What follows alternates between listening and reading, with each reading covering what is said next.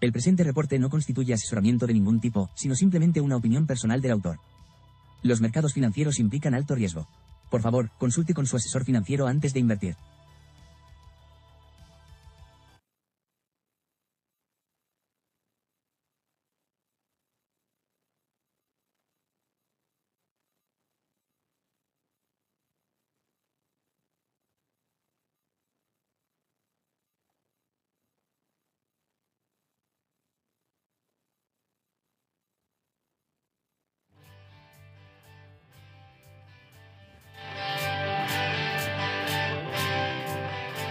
Muy buenos días, nuevo programa, 21 de junio. Money Talks. Para hablar de mercado. Saludo a Francisco también, que está ahí.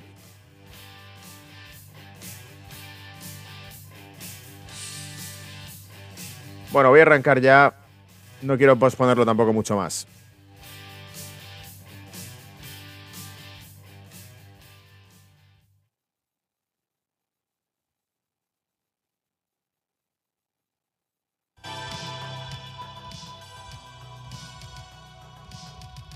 Tengo que hacer algo con las transiciones de audio, todavía no lo tengo dominado del todo, como puedes ver, pero creo que va a ir bien la cosa, ¿vale? Hasta que vayamos cogiendo un poco el truco al formato que se va publicando. Recuerda, estás viendo Brújula de Mercados, estás viendo ATFX Report, Money Talks es el programa, es diario, y te voy contando las cosas que van sucediendo. Uh, me he ido tomando unas cuantas notas de qué te voy a contar hoy, qué te voy a comentar hoy, ¿vale? Pero antes que nada, vamos a echarle un vistazo al mercado primero que nada, ¿vale? Voy a informarte de lo que es un programa de bolsa. Quiero mantenerte totalmente informado. En estos momentos, 9.30 o 38, hora de Londres. Ah, ya hay apertura, lleva ya un rato el mercado europeo cotizando. Vamos a ver cómo ha terminado la sesión. Sé que, por ejemplo, Asia vino débil en el sentido de que eh, habíamos comentado ya aquí que había ciertos rumores o entendimientos de que el Banco Popular de China iba a bajar tipos de interés. Es oficial ya y sin embargo parece que las medidas que ha anunciado el Banco Popular de China no son suficientes para eh, despertar interés en las bolsas asiáticas porque el cierre que ha habido ha sido bastante flojo, ¿vale? Añádele a eso el tema, por ejemplo, de que eh, Joe Biden ayer, después de la reunión de Blinken que comentábamos en este programa precisamente ayer, ¿no? Después de esa reunión, Joe Biden, eh, en otro desliz mágico, verbal, llamó a. Dijo, bueno, es lo que tienen los dictadores, que se enfadan porque no se enteran de las cosas, más o menos, ah, porque dice que Xi Jinping está muy desconcertado por lo del globo espía chino ah, que entró en territorio estadounidense porque no lo sabía, él no sabía que estaba ocurriendo eso y que eso es un golpe bajo para los dictadores, que les gusta saber las cosas, ¿no? Entonces ya con esto ya entorpece las cuestiones. Bien, futuros, eh, decía, vamos a ver cómo está eh, abriendo el mercado de futuros. Teníamos Ah, en lo que llamamos de cotización. Los futuros americanos están eh, con cotización o con cambio negativo, pero ligeramente negativo. Estamos hablando de un 0,04%, perdón, positivo. 0,04% de subida en el SP500 en 4.390 puntos los futuros. En el caso de Europa, eh, tenemos el DAX que está con un 0,19% de subida. En el caso del IBEX 35, la bolsa española, tiene un 0,07% de subida. Es decir, parece que trata de ponerse en positivo las bolsas. Luego veremos la sección de gráficos. Recuerda que después de todo esto cierro y arranco la sección de gráficos, ¿vale? y, listo para que podamos ver el detalle cómo están el resto de mercados, ¿vale? Independientemente de eso, tenemos a ver commodity, vamos a echarle un vistazo. Ah, petróleo con un 0,03% por 0,03% de caídas. Oro con un 0,12% de caída, 1.945 dólares la onza. Ah, y nada, y vamos a echarle ya un vistazo. Hemos visto el tema de los futuros, el cierre de Asia, eh, que os he dicho que ha sido bastante flojo, eh, porque las eh, perspectivas que tenía de que los estímulos de China diesen oxígeno al mercado, optimismo, no han funcionado como se esperaba. Calendario, ya os conté esta semana, creo que fue el lunes cuando os lo dije, que hoy era un día importante porque Jerome Powell hablaba, testificaba, hacía un testimonio frente a los congresistas y que por lo tanto el motivo del testimonio va a ser interpretar la situación económica de Estados Unidos bajo las preguntas de los congresistas. Y ya sabéis que en cada pregunta se esconde el diablo, puede haber cualquier matiz que haga que, eh, que haga que precisamente una respuesta incorrecta cambie las perspectivas que tienen el resto de gestores de dinero sobre lo que va a hacer la Reserva Federal, es decir, fondos de inversión, etc. Noticias, ahora sí, vamos con el tema de las eh, noticias. Te iba a contar Ah, bueno, vamos a pegar un repaso en noticias macro, lo primero que nada, para que veamos lo, que se puede destacar. Eh, lo primero, Obstinada inflación en Reino Unido que no logra caer, aumenta la presión sobre el Banco eh, de Inglaterra. Y te cuento aquí, la inflación británica desafió las expectativas de que desaceleraría y se mantuvo en el 8.7% en mayo, mostrando datos el miércoles, ejerciendo aún más presión sobre el Banco de Inglaterra un día antes de que se pronostique que subirá la tasa de interés por decimotercera vez consecutiva. Las, últimas cifras hacen que la inflación británica vuelva a ser la más alta de cualquier economía avanzada e importante y una medida clave del crecimiento de los precios subyacentes subió a su nivel más alto desde 1992, lo que llevó a los mercados a aumentar sus apuestas por una subida de tipo.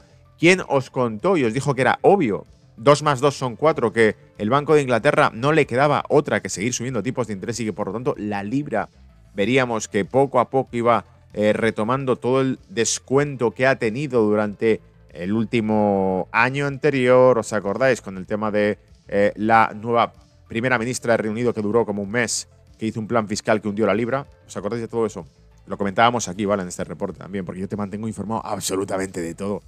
Los economistas encuestados por Reuters habían pronosticado que la tasa de inflación anual de precios del consumidor caería a 8.4 en mayo, alejándose del máximo de 41 años en octubre del 11.1%, que daba terror verlo, ¿vale?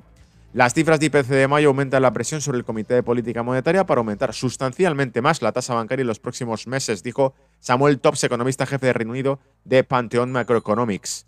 Entonces, em, no solo eso, yo os, digo de memoria, porque también lo comenté en este mismo blog, el presidente del Banco de Inglaterra dijo aquello de que mm, preferían eh, ojalá hubiesen tomado medidas mucho antes y preferían pasarse de roscas y apretar demasiado la tasa de tipos, y aunque eso supusiese riesgos de decrecimiento, de recesión de la economía, eh, antes que dejar campar la inflación, porque evidentemente destruye el poder adquisitivo eh, de la moneda, del dinero, y no solamente del dinero, sino de aquel que lo tiene, es decir, de, de la gente, de los ahorradores, de, de todo aquel, bueno, incluso los que reciben eh, renta. Recibes tu renta por tu trabajo y con ella puedes comprar menos comida que el mes anterior, sencillamente porque pierde poder el dinero, el poder adquisitivo que pierde el dinero con esta subida de esa inflación.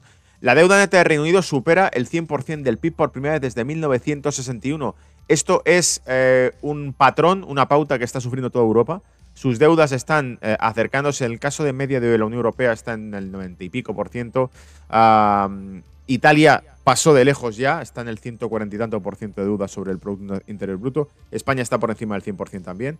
Ah, y aquí dice, la deuda neta del sector público británico superó el 100% del Producto Interior Bruto en mayo, que, eh, ya que el endeudamiento superó las expectativas, dijo el miércoles la Oficina de Estadística Nacional. La deuda neta del sector público, excluyendo, te dice aquí, ah, la de los bancos controlados por el Estado, ah, alcanzó las 2.567 billones de libras equivalente al 100,1% del Producto Interior Bruto.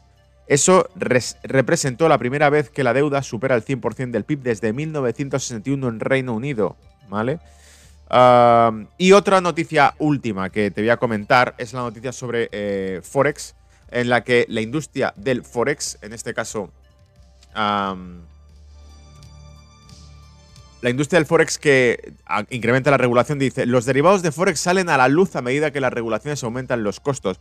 Básicamente la noticia lo que nos cuenta es que eh, aquellas entidades financieras que anteriormente utilizaban OTC, mercados OTC, que es, ya os digo, el, más del 80% de casi todo el negocio que se mueve en derivados financieros es no regulado, es OTC, no hay organismos que regulen el flujo eh, de Forex especialmente. Sin embargo, eh, estamos viendo que se va incrementando cada vez más, se va haciendo cada vez más dura la regulación que obliga a que existe una normativa, por ejemplo, por encima de 8.000 millones de dólares, decía en este artículo, eh, el sujeto estará sometido a regulación. La entidad financiera que negocie por encima de 8.000 millones de dólares en flujos en Forex deberá estar sometido. También te decía, nuevas reglas eh, de margen exigen, eh, que se exigen a las operaciones no compensadas. Es decir, el market making empezará a estar sometido. Aquellos que lleven operaciones que no están compensadas, que no están llevadas a mercado, que no están cubiertas, que tienen riesgo de contrapartida, eh, empezarán a estar regulados. Te decía por aquí lo de los 8.000.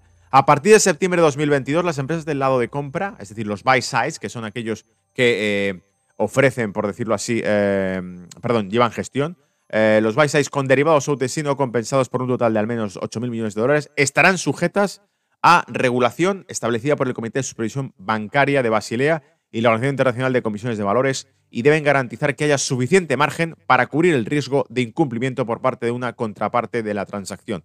Gestores, bancos, fondos de inversión que estén gestionando derivados financieros por más de 8.000 millones deberán eh, estar sujetos a regulación y contar con nuevos márgenes. Esto significa que en realidad eh, la demanda de ciertos activos aumentará. Esto lo hemos explicado ya. El squid de liquidez, ese, ese estrangulamiento de la liquidez, significa que al exigirle más margen de garantía, le llevamos a que tenga que comprar más activos subyacentes para mantener la misma cantidad de negocio circulante. O sea que reduce la liquidez, ¿vale? Interpretaciones más técnicas del, tema. Bien, y vamos ahora eh, con el último tema macro que te voy a contar antes de que te empiece a contar el salseo de los mercados, lo que está ocurriendo realmente picante en los mercados. Eh, el último dato que te voy a contar es sencillamente que la inversión de curva de tipos está aquí. Eh, de Estados Unidos llega a su máximo en cuatro décadas. El diferencial entre el bono a 10 años y el bono a 2 años eh, está totalmente jorobado, está totalmente inclinado a la baja. Hay una, un diferencial, bueno, la distancia entre el, bono a 10 años y el de bono a 10 años y el bono a 2 años alcanza su distancia máxima, casi un 1%, 97 puntos básicos. Es el máximo desde 1981. Te pone la inversión de curva de rendimientos alcanzó un récord de varias décadas el martes por la mañana, cuando el diferencial entre el rendimiento del Tesoro estadounidense a 10 años y el rendimiento del bono del Tesoro estadounidense a 2 años alcanzaron 97 puntos básicos. Alucinante. El martes el rendimiento a 10 años cayó 5 puntos básicos en las primeras operaciones hasta alcanzar el 3.62%. Mientras tanto, el bono a 2 años de, eh, de plazo más corto descendió 2 puntos básicos hasta el 4,69%. Estamos totalmente inclinados, ¿vale? El, barco se está yendo a pique, porque ya sabéis que la inversión de la curva de tipos suele ser preludio de em, insolvencias, ¿vale? Bien, buen repaso que te he dado sobre novedades, noticia macro, datos, etc. Ahora el tema del salseo, que vamos a comentar hoy, que te pueda interesar o que te pueda divertir, ¿vale? Ah, vamos a comentar lo primero que nada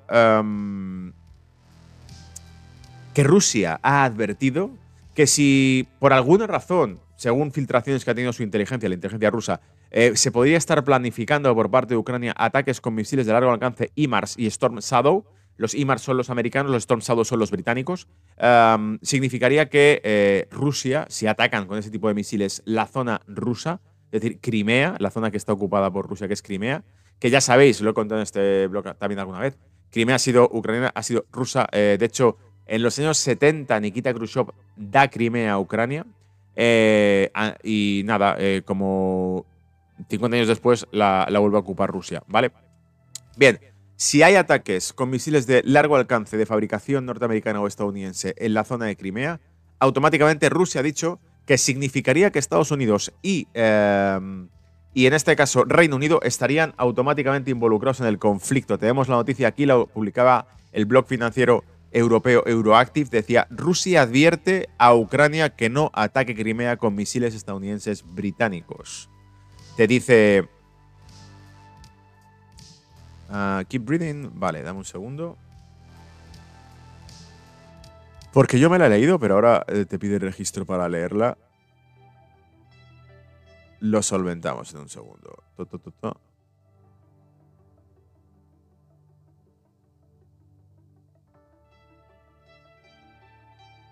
Entrando, vale. listo. Te voy a leer los detalles. El ministro de Defensa ruso Sergei eh, eh, Soigu dice el martes 20 de junio que Moscú tiene información de que Ucrania planea atacar Crimea controlada por Rusia con misiles estadounidenses y británicos de mayor alcance y advirtió que Rusia tomaría represalias si eso ocurría. Rusia anexó Crimea, en, eh, Crimea de Ucrania en 2014, pero considera que está fuera del alcance de lo que llama su operación militar especial, que se centra en el este y el sur de Ucrania, donde Ucrania lucha para recuperar territorio. Kiev, que dice que está luchando por la supervivencia a una guerra o en una, en una guerra de conquista colonial, dice que quiere recuperar su territorio, incluida la península de Crimea, que alberga la base naval de Rusia en el Mar Negro. Eh, Soigu, el, ministro de Defensa, dijo eh, en una reunión de oficiales militares en Moscú que tenía información de que Ucrania planeaba atacar Crimea con sistemas de cohetes de largo alcance y Mars suministrados por Estados Unidos o con misiles y con misiles de crucero Storm Shadow suministrados por Gran Bretaña. Y más adelante dice, el uso, decía aquí, el uso de estos misiles fuera de la zona de nuestra operación militar específica significaría que Estados Unidos y Gran Bretaña se verían totalmente arrastrados al conflicto y conllevaría ataques inmediatos a los centros de toma de decisiones en Ucrania, dijo Soigu, el ministro de Defensa ruso. Ah, ¿Y qué más? Dijo que las Fuerzas Armadas de Ucrania habían llevado a cabo 263 ataques contra posiciones de las fuerzas rusas desde el 4 de junio, refiriéndose a, lo que Moscú considera el comienzo de una contraofensiva de Ucrania. Eh, vale, todo esto ya lo sabemos. Entonces, básicamente la noticia ha sido esa, que Rusia ha advertido que si esto ocurre, consideran que Estados Unidos y Reino Unido están dentro del conflicto ya, de una, ¿vale? Bien, em, siguiente noticia que te iba a comentar que me ha parecido también muy divertida. Canadá, ¿vale? Un parlamentario canadiense, Larry Marger, y hay un partido, de hecho, en, Canadá que lo ha hecho, dice que los ovnis, los UAP, son reales y que Canadá debería tomárselos en serio. Entonces, ah, en este artículo nos cuenta básicamente cómo eh, el tipo eh, va expuesto, ha exigido al gobierno, de hecho ha sido un partido entero, su partido político, ha exigido al gobierno que se investigue esto, porque evidentemente dice que son, son reales, de hecho en Estados Unidos te pone aquí en el artículo más adelante. Eh, ya sabéis lo que pienso de todo esto. Creo que en cuanto se empieza a hablar de los alienígenas y, de, todas estas cosas es porque en algún punto nos van a pedir dinero. es decir, todo esto es como lo del tema del cambio climático, ¿vale? Eh, esto es real, mm, va a desaparecer la humanidad de la faz de la Tierra. 20 años después, no, o sea, me, me, recuerda lo de Al Gore, ¿os acordáis? Que decía que para 2013 no habría hielo en el Polo Norte. Bueno, a día de hoy hay hielo en el Polo Norte, lo que pasa es que Al Gore ha facturado más de 300 millones de dólares, creo que ha sido en conferencias desde entonces, ¿vale? Entonces, en este caso es lo mismo, misma historia. Eh, te hablan de los ovnis, eh, luces en el cielo y probablemente en algún momento piden fondos para financiarlo. Bien, por aquí abajo te decía, de hecho, ah, el tema del de, eh, el New York Times en 2017, vamos a buscarlo, ya publicaba información de esto, ya hablaba de Ahí está. Diciembre de 2017 el New York Times publicó la historia eh, de que el Pentágono, a través del programa de identificación de amenazas aeroespaciales avanzadas, habría estado investigando en secreto incidentes de UAP con personal militar de los Estados Unidos. El programa habría sido encabezado por Luis Elizondo, un oficial de inteligencia militar estadounidense que decidió renunciar y hacerlo público debido al excesivo secretismo y oposición interna al programa. Entonces, todo esto que empieza a ocupar cada vez más medios de comunicación eh, mayoristas, ¿no? Y la gran media, suelen ser, pues, eh, con algún objetivo concreto, ¿no? Es decir, cuando nos hablan de alguna amenaza, pues suelen pedirnos algo a cambio. Y esto probablemente, pues, no vaya muy lejos de eso. Decía por aquí también que había habido, esfuerzos bipartidistas en Estados Unidos para eh, investigar esto. Ah, donde estaba recientemente el Congreso de Estados Unidos aprobó una ley que describió algunas instrucciones específicas para varias agencias y las Fuerzas Armadas que permitieron llegar, llevar fondos, llegar al fondo de esto. Esta legislación requiere que el Secretario de Defensa y el, y el DNI realicen investigaciones en el campo de la UAP y garanticen al personal disponible con la experiencia, el equipo y otros recursos necesarios puedan responder rápidamente a incidentes o patrones observados de UAP. Estos esfuerzos, encabezados por la senadora demócrata de Nueva York, uh, Kirsty Gilliland, quien introdujo una enmienda a la Ley de Autorización de Defensa Nacional Anual, patrocinada por el senador republicano de Florida, Marco Rubio.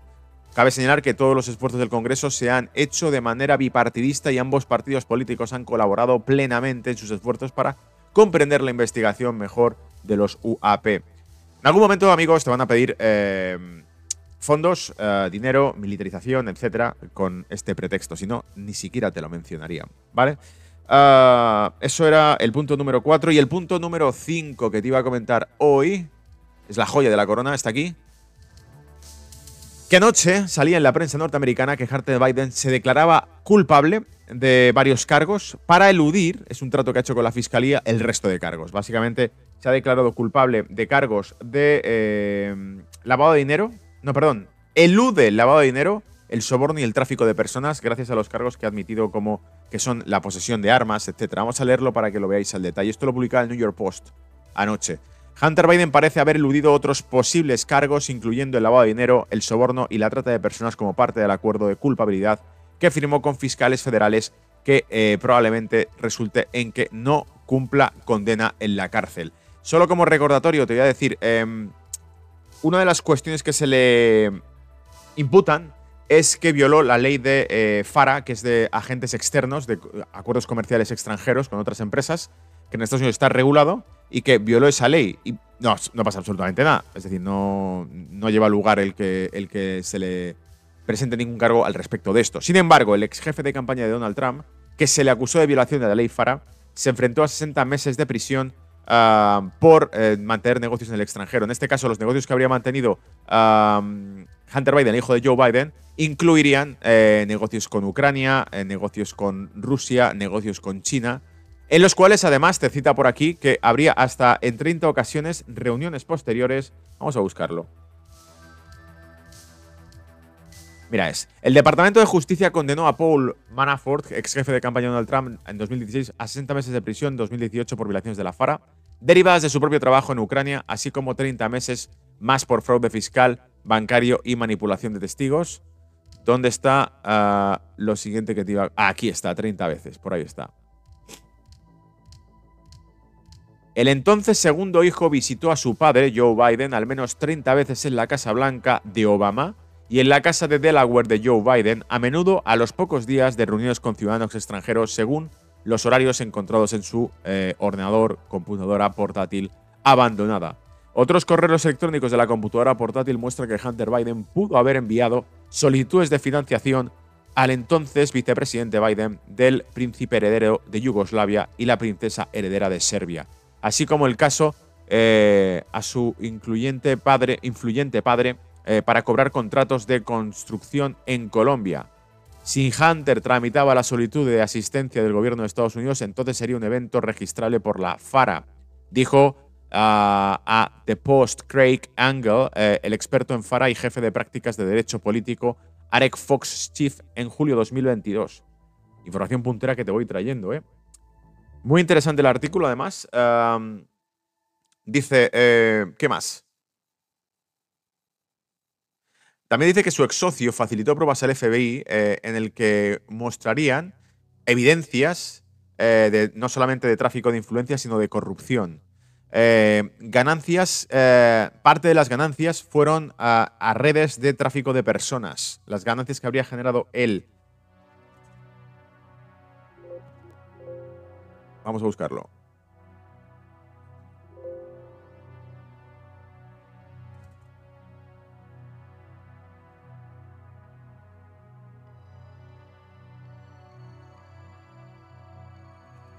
Lo pone como trata, por aquí está, ¿no? Trata de personas, total.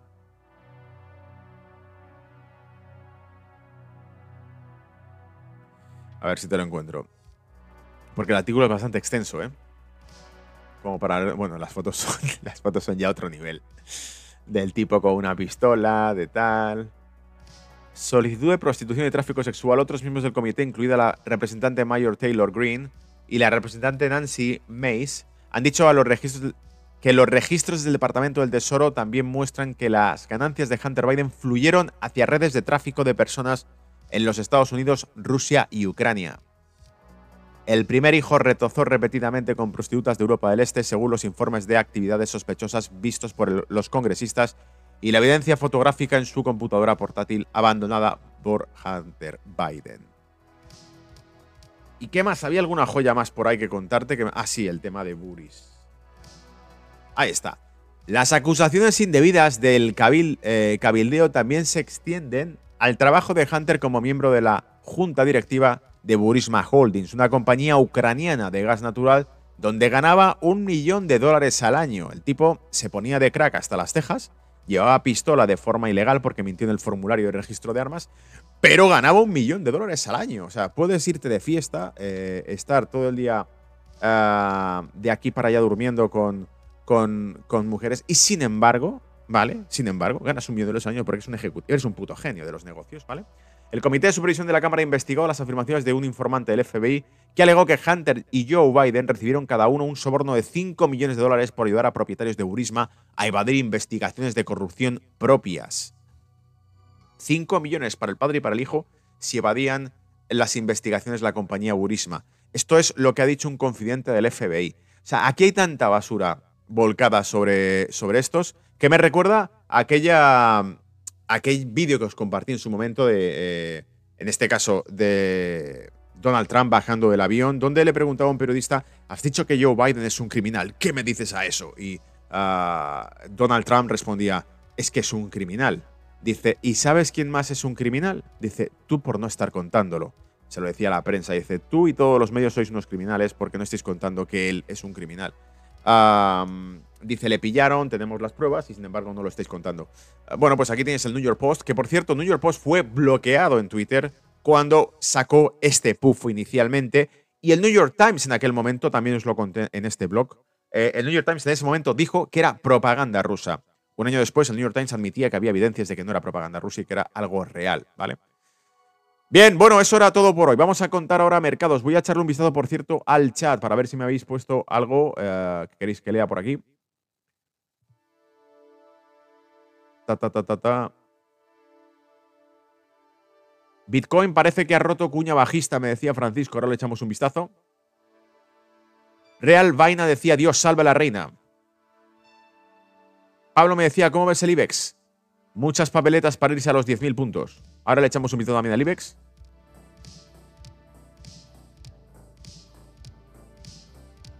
Pablo decía, la gente habla de inflación, pero veo muchas probabilidades de que entre en un estado deflacionario. Commodities muy deprimidas, basta una recesión largamente anunciada para caer. Oleg decía, hace 30 años Rusia y Ucrania eran primos hermanos. Es increíble cómo cambian las cosas. Había otra noticia por ahí que tampoco os he traído que era muy interesante. Hablaba de que la intención de voto está cambiando por completo en en Taiwán y que el partido con mayor crecimiento de intención de voto es un partido pro-China. Y que si eso fuese cierto y gana las elecciones, Estados Unidos se queda sin su guerra. Es decir, Estados Unidos va a Taiwán, vende armas, calienta un poco el avispero para ver si puede activar sanciones contra China. Ya lo hemos contado, ¿no? Activó el avispero de Ucrania para activar sanciones contra Ucrania, perdón, contra Rusia y bloquear el, mercado de energía de Europa. Le compráis a Rusia, pero me tenéis que comprar a mí, ¿vale? Eh, no lo hacéis, no me pasa nada, venga estalla una guerra entre Rusia y Ucrania. Eh, Rusia hay que castigarla, así que no le compréis nada a Rusia, ¿vale? Venga, vale, estupendo. Taiwán, misma película. Uh, aumentar las tensiones con Taiwán, visita Taiwán, llevar más a Taiwán, lo mismo que hizo con Ucrania. En Ucrania hizo exactamente lo mismo. Uh, está una guerra entre China y Taiwán. Estados Unidos se marcha y dice: no le compréis productos a China porque es un agresor, ¿vale? Entonces, es un poco la, filosofía. Si, si por alguna razón realmente el partido mayoritario en Taiwán es encima pro-China, se acabó el conflicto y por lo tanto Estados Unidos no tiene lo que buscaba, que es un enfrentamiento, ¿vale? Que es con lo que vende, básicamente.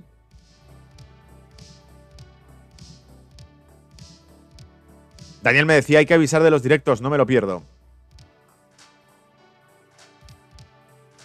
Gabriel decía, es increíble la diferencia de trato que tiene Hunter Biden y que tiene Trump. Trump, recuerda, eh, por tener documentos lo quieren meter en prisión. En cambio, este tipo no pisa ningún sitio. Pablo me preguntaba si veía riesgos deflacionarios. Eh, puede que sí, puede que sí los vea. Eh, hay, que, hay que analizar diferentes factores. Por ejemplo, el hecho de que se esté quedando estancada la inflación en esos, en esos tramos. y más que lo peor que yo veo, Pablo, no es incluso un, escenario deflacionario, es un escenario de estaflación. Es decir, que la inflación, llegado un, un momento, no consiga bajar de ese 4%, que no llega al 2%, y sin embargo hay una recesión económica.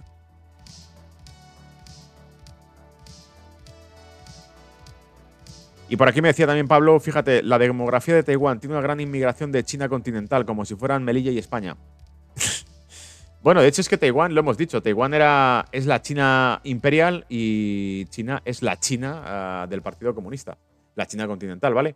Venga, cierro y arrancamos con gráficos, ¿vale? paro la transmisión para que empecemos una transmisión limpia solamente de gráfico y de mercados como hacíamos en el clásico de brújula de mercados. En este caso te recuerdo Money Talks, ¿vale? Nos vemos. Hasta ahora. Chao.